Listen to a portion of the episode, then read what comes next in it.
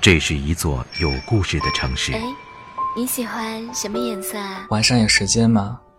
我想看看你。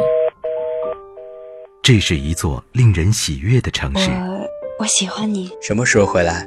我为你准备了生日蛋糕。这个城市有时也会下雨。一个人的时候，总是忘记带伞。嘿，这把伞送给你吧。这个城市停停走走，相聚离别。谢谢你，陪了我这么久。我们还会再见面的，对吗？自始至终，我依然相信，无论生活带给我们怎样的喜悦与悲伤，只要有你在，全世界都是阳光。纯色忧伤广播电台，时光之城，触摸时光，聆听你我的故事。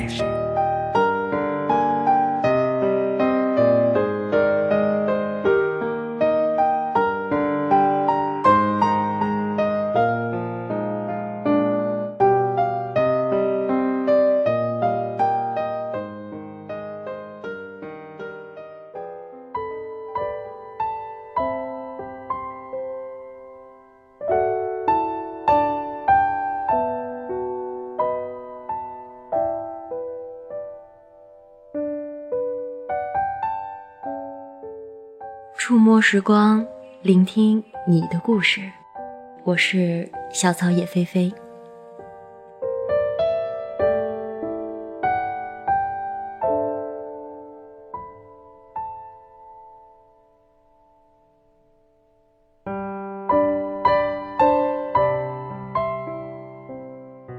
我人生中第一次打架发生在幼儿园，那年我还是小班。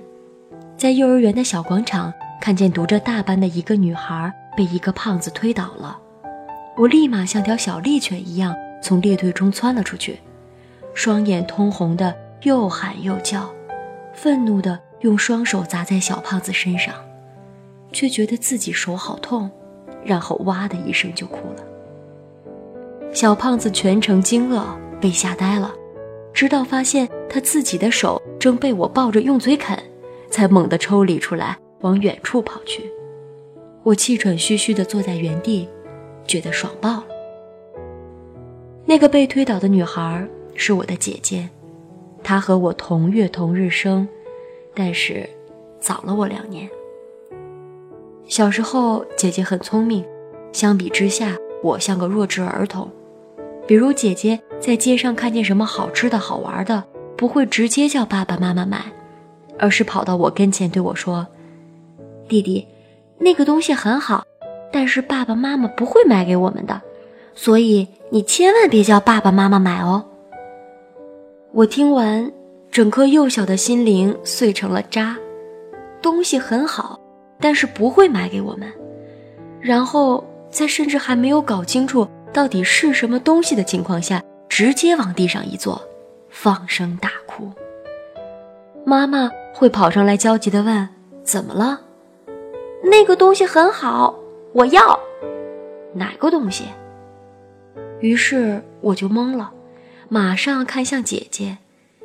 姐姐用眼神给我指引了一个方向，我顺手就是一指。过不了多久，东西就会到手，并且是姐姐的手。姐姐说，她还很小的时候，看见更小的我躺在婴儿床上，妈妈总是焦头烂额的来照顾我。那时她就很讨厌我，觉得我把妈妈夺走了。所以当我还是一个小宝宝的时候，姐姐从来不照顾我，也不抱我，没事儿就喜欢戏耍我，让我哭着要东西，也是她戏耍我的把戏之一。后来上幼儿园。姐姐总是故意加快步伐走在前面，我在后面得吃力的一路小跑才能跟上。有一天，姐姐转过来让我别老跟着她，我无助的站在原地，很委屈的说：“那我不知道跟着谁了呀。”姐姐说，那天她一下子才觉得自己有一个弟弟，要好好照顾他，她才变成了一个姐姐。儿时，爸爸妈妈很忙，每天幼儿园放学之后，我和姐姐会一直站在门口的门卫处等父母来接。每次等久了，我就觉得爸爸妈妈可能不要我们了，伤心的放声大哭。每当此时，姐姐会拍拍我的头，让我看着她手掌，对我说：“姐姐会魔法，能看见爸爸妈妈已经在来的路上了。”我吸着鼻涕，将信将疑地看着他，他马上又低头看着手掌，继续说：“他们还买了水果、蛋糕和很多小玩具。”我问他：“真的吗？”姐姐很认真地对我点点头，我就停止了哭泣。姐姐用这种魔法让我安然地度过每一个等待父母来接的黄昏。不久之后，有了保姆，负责接送和照顾我们俩。可是那个保姆喜欢打牌，常常忘记时间。在一个暴雨后的黄昏，放学后的我们等待了许久，迟迟不见保姆的身影。眼看天就要黑下来了，姐姐只能独自拉着我回家。在过一条大桥的时候，暴雨后的积水还没排走，水淹到了姐姐的膝盖。我的大腿，我吓得不敢再往前走了。姐姐看着周围许久，发现没有人能帮助我们，于是她走到我面前，半蹲下来，让我趴上去。姐姐就这么一步一步地背着我，趟过了一整条积水的大马路。我在背后看着姐姐的汗一滴一滴地顺着额头流向脸颊，默默的就红了眼睛。在那些父母忙得不可开交的幼年时光，姐姐在我心目中像全能的神。她能带着我上幼儿园，又能带着我回家。发烧时，她一边拿着电话听求助热线，一边笨拙地给我敷毛巾，往我脸上洒水，常常拉手风琴给我听，也会拿着一本本连环画，在我们都不怎么识字的情况下，根据她的理解，把故事讲给我听。这些在我心目中都是很了不起的事情。我读到大班那年，生活突然发生了变化，家里的生意出现了一些问题，姐姐无奈要被送去外婆家寄养一年。临走前，姐姐递给我一支顶端有只小青蛙的自动铅笔，一块橡皮擦，还有几个小本子，对我说。这是姐姐平时攒下来零花钱买的，打算等你上学前班的时候送给你，到时候会用到这些，现在提前送给你了。我接过后点点头。过了一会儿，姐姐又从小书包里小心翼翼地拿出一个自己用易拉罐做的笔筒，外面敷了一层纸，纸上涂得七彩缤纷，写着。生日快乐！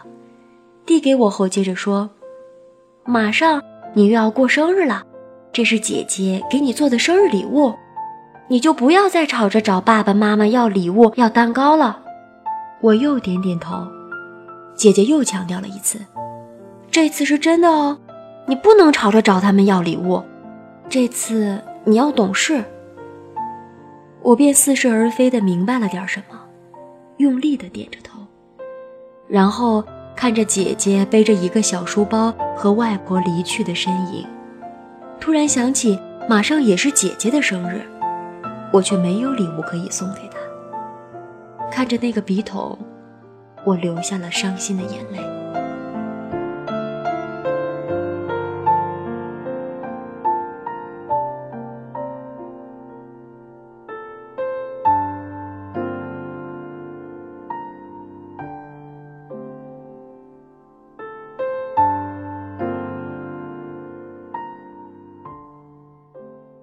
姐姐去了外婆家的日子，妈妈总是给我煮一锅粥放在家里，然后就和爸爸出门工作了。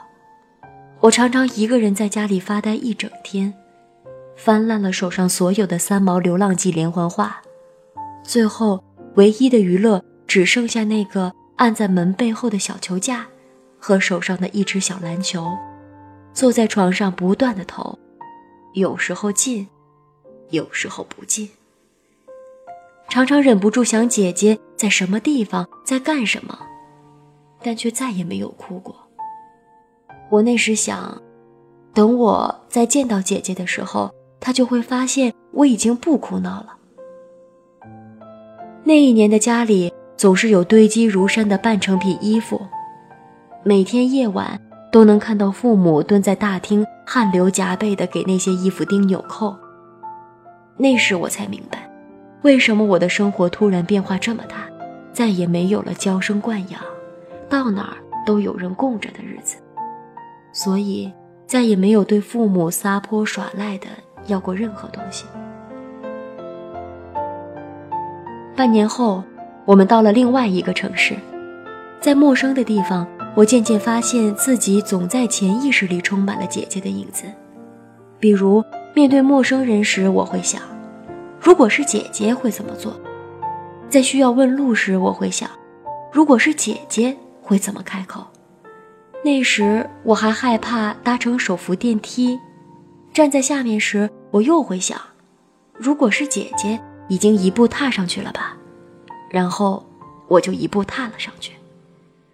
我常常拿着一盒蜡笔在纸上歪歪扭扭的画画，画面内容大部分都是姐姐，有时。他站在一片绿色的草坪上，有时他站在五颜六色的彩虹里，还有时他在一片灰蒙蒙的灰色里，只有背影。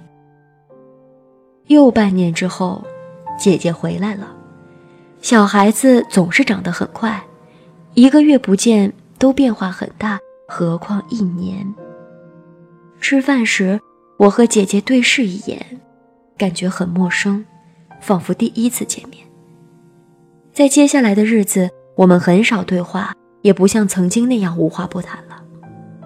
直到我上小学的前夕，我坐在阳台上对姐姐说：“我觉得很害怕。为什么？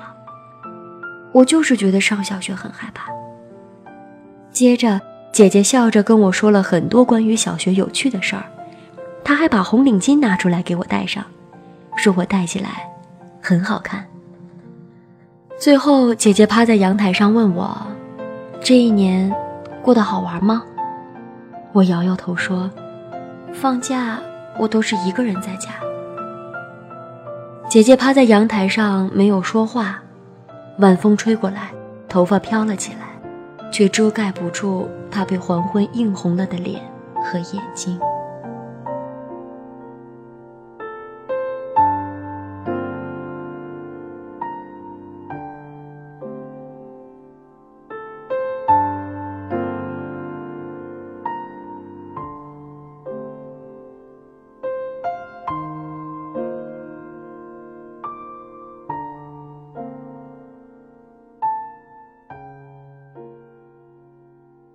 时间总是永不停歇，也不曾让我们喘息过一口气，便推着我们向前跑。我十五岁那年，姐姐已经十七岁了。我由于在校表现突出，操行分根本及不了格。于是姐姐上到高三时，我还留级在初中部。姐姐在青春期喜欢看《幻城》《梦里花落知多少》，而我只看《火影忍者》和《古惑仔》。姐姐喜欢逛街，而我只喜欢坐在街边和一大群江湖兄弟斗脚。所以，我们完全没有任何的共通点、共同语言。生活里除了同住一个屋檐下，没有了任何交集，并且，他在这之前的早两年就开始对我有一种莫名的疏离感，甚至某一段时间，我们因为争吵过多而彼此仇视。加上我的朋友们都很放浪形骸，特别有一个叫夏天的，没事儿喜欢在我家玩耍，一玩耍就是几天，常常在客厅的厕所洗完澡，什么都不穿就往我房间走。那天正好姐姐开门从房间出来，被吓得目瞪口呆，一个拖鞋往她脸上飞去，她委屈地捂着脸跑回我房间来，找我借一条内裤。我们就这样成了一对彼此嫌弃的姐弟，从不允许对方踏进彼此的房间。姐姐的叛逆期也是很叛逆，常常大声跟父母吵架。每当这个时候，我总是正义凛然地挺身而出，帮着父母一起批评姐姐不对，纯粹觉得好玩。而轮到我与父母争吵时，他也如此。但只有一次，姐姐与父母争吵时，我没有出去帮着父母批评姐姐。那天，姐姐情绪激动，说从小到大他们只爱弟弟，把他一个人送走，什么事儿都骗着弟弟，一起犯的错也都是批评他，然后就哭了。爸妈也沉默了。我在房间里静静听着，感到内疚。我想，一个家庭里，子女中受委屈最多的，常常都是较为年长的那一个，因为大人们对他们的期待更高，要求更严，期待他们能带好下面那些小的。很多时候，我可以用还小不懂事来当做借口，但姐姐却永远不能，所以才会觉得所谓的不公平。那天，我突然很想去安慰姐姐。只是走到他紧闭的房门前，又没有了敲门的勇气。回到房间，我坐在床上，拿出小时候和姐姐的那些合照，一张一张的看，想起他送我的那些礼物，有一种莫名的伤感。没过多久，我初中终于毕业了，接着就被发配到小岛去上高中，而姐姐去上了大学。我们聚少离多，常常看到兄弟姐妹相关的字眼，也会想念自己的姐姐。但毕竟是过了小时候那么直白的年纪，很多话都只放在了心里，特别是那些亲近的人。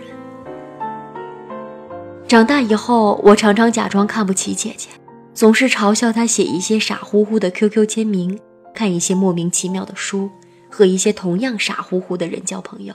进行着一些傻乎乎的休闲娱乐，但慢慢我才发现，对他的这种鄙视，是出于羡慕。姐姐常常会在某天突然消失不见，像小时候那样，接着就能在她的朋友圈里陆陆续续看到许多世界各地的美景，并且在路上认识许多外国人，和他们交流，和他们做朋友。还可以只身一个人去西藏一个月，然后带回来好多见闻。姐姐总能直率地上前靠近所有想靠近的人，有坚定的信仰，且从不害怕自己遇见坏人，愿意相信和付出。我不曾有过像她一般的勇气，却一直想成为她这样的人，遵循着自己当下的想法，立即行动。蛮兴奋地去一些遥远而陌生的地方，所以在偶尔遇到难题，我还会想，如果是姐姐，会怎么做？就开始厌恶她，却是源于自己那种奇怪的自尊心。但后来我想明白了，姐姐本就是一个值得尊敬的人，而自己想着如何像你一样成为一个值得尊敬的人，并没有什么好觉得可耻的。在我高中毕业后，出人意料地考上了一个本科，去上了大学。没过多久，姐姐毕业了，她选择了去其他地方工作。在一个晚上，我的母亲问我：“今天怎么不开心？”我说：“我想我姐姐了。”于是和爸爸一起开车去看姐姐，穿过一条脏乱的小巷子。到了姐姐狭窄的出租屋，几乎只有一张床和一些简单的电器，桌子上放着两个苹果。姐姐却一直兴奋又喋喋不休地跟我们说着这里附近那些好吃的东西，直到我们走出去，经过那些美食时，才发现全是一些看起来很不卫生的小菜馆、路边摊。凌晨的时候。